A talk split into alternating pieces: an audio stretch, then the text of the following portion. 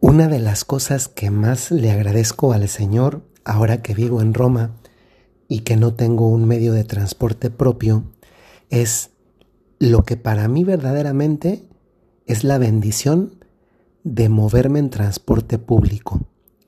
Como muchos de ustedes lo saben porque lo he comentado en varias ocasiones, para trasladarme de aquí a donde estudio todas las mañanas de lunes a viernes, Salgo de la casa, tomo un autobús que me lleva hasta el metro, la estación del metro que queda más cerca de la casa donde yo vivo, que se llama Cornelia, así se llama la estación del metro.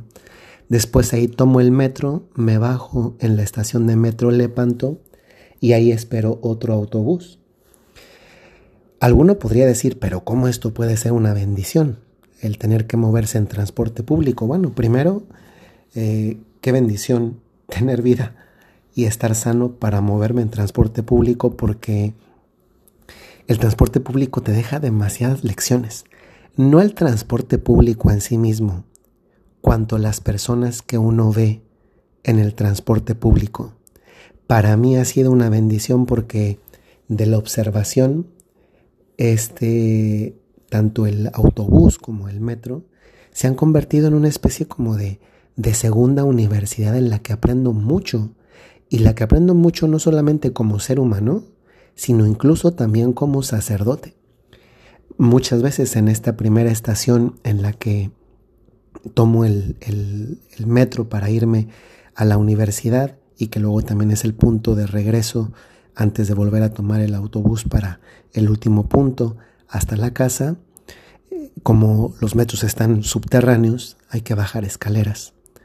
En este caso, esa estación particular de Cornelia son, son tres pisos de escaleras, que en este caso son eléctricas en su mayoría, y a veces la gente que, que anda en silla de ruedas también tiene que bajar.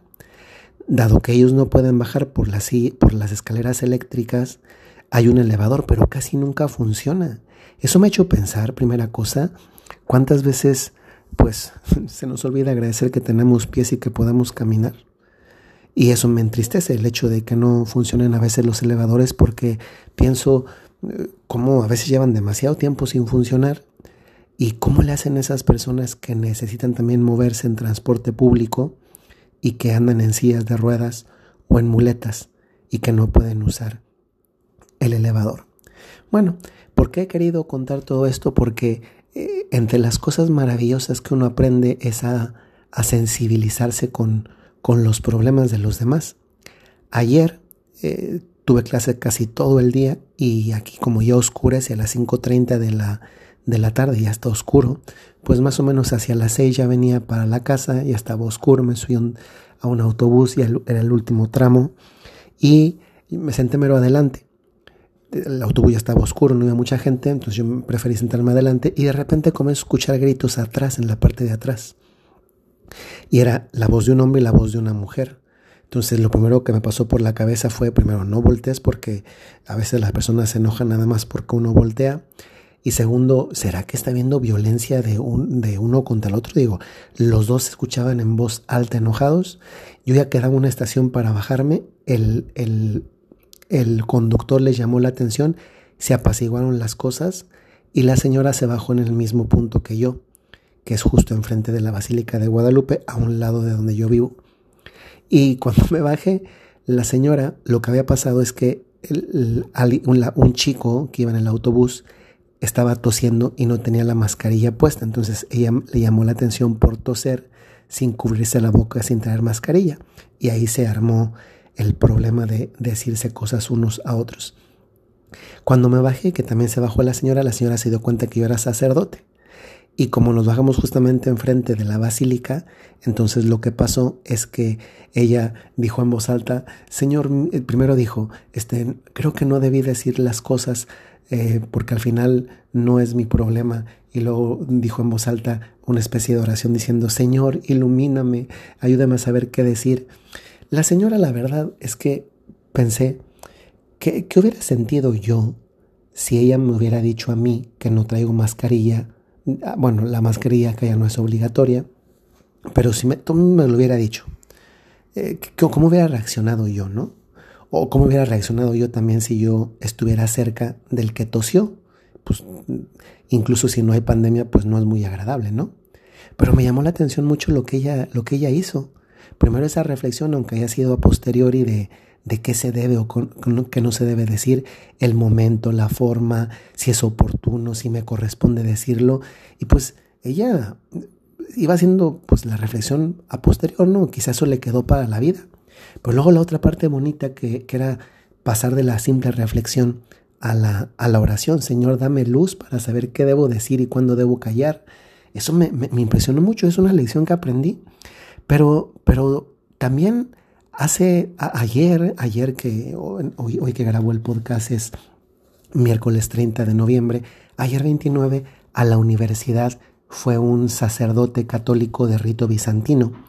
Es un sacerdote ucraniano y fue en un momento de la clase, lo dejaron pasar, era exalumno de la universidad, iba vestido pues como vestimos casi todos los sacerdotes, aunque sea de un rito diferente, pero es católico.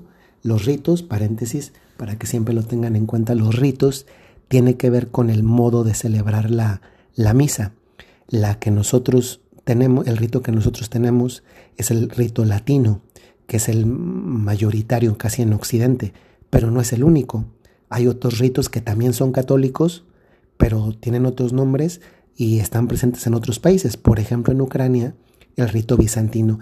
Y el rito genera una disciplina, también una disciplina que tiene que ver para el clero.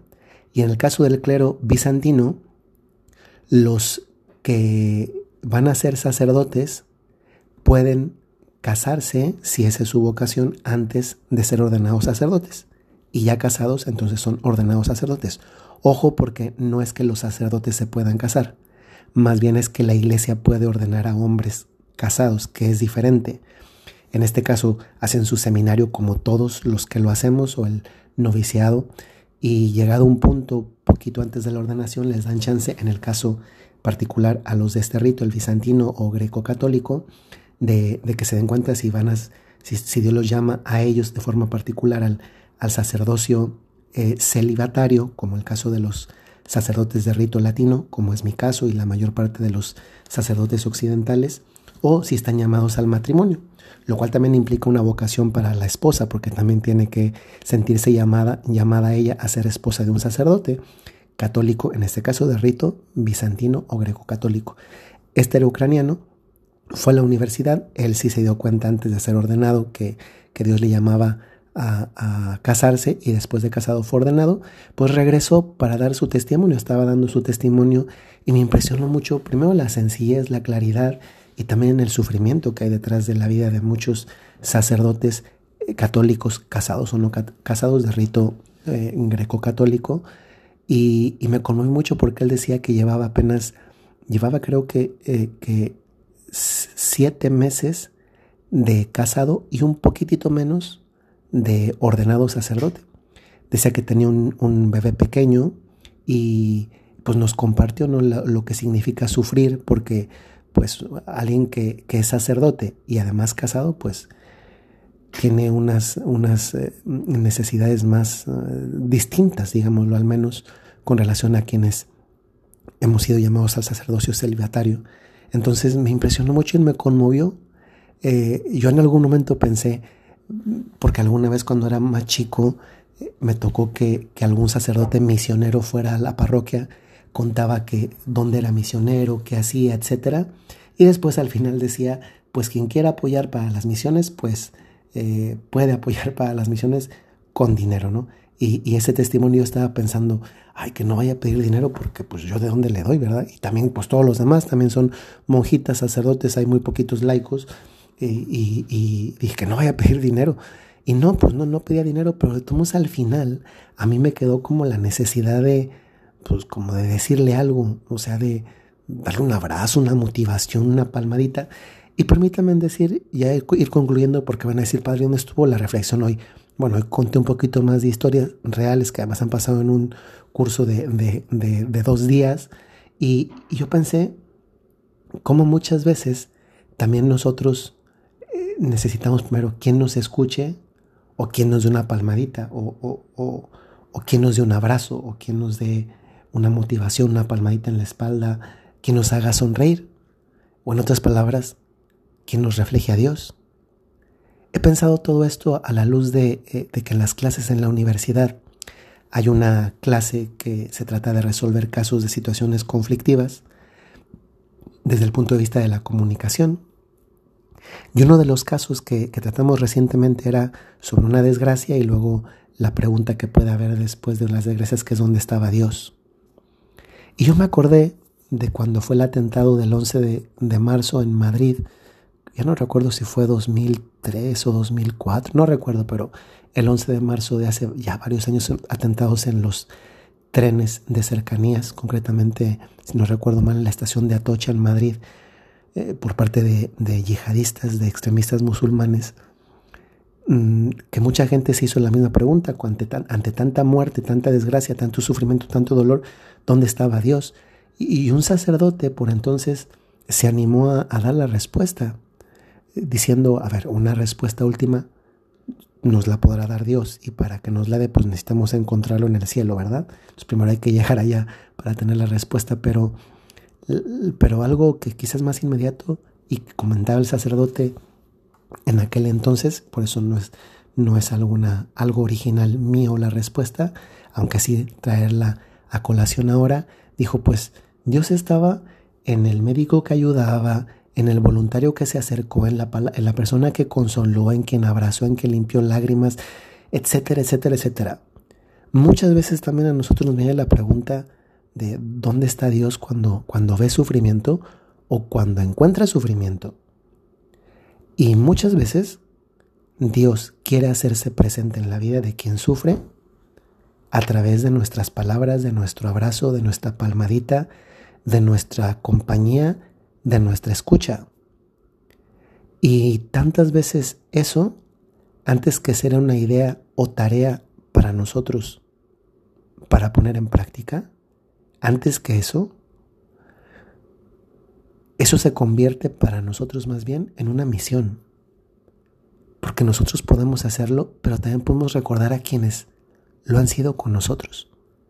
Por eso la reflexión de este día es un agradecimiento sincero un agradecimiento para ti que has sido o eres un abrazo, una oreja, una motivación, una palmadita en la espalda, alguien que ha sido causa de alegría, en definitiva, alguien que ha reflejado a Dios en la vida de otra persona y que le ha alimentado la fe, que le ha sostenido en la fe y que le ha hecho creer más.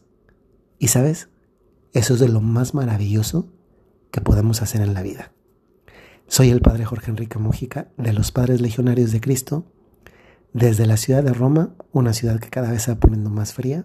Les mando un saludo muy cordial y les recuerdo, como lo hago muy frecuentemente, si tienen un talento o tienen una misión, ¿qué tienen? Una cualidad. No, una, me equivoqué, si tienen un talento o una cualidad, tienen una, una misión. Hasta luego.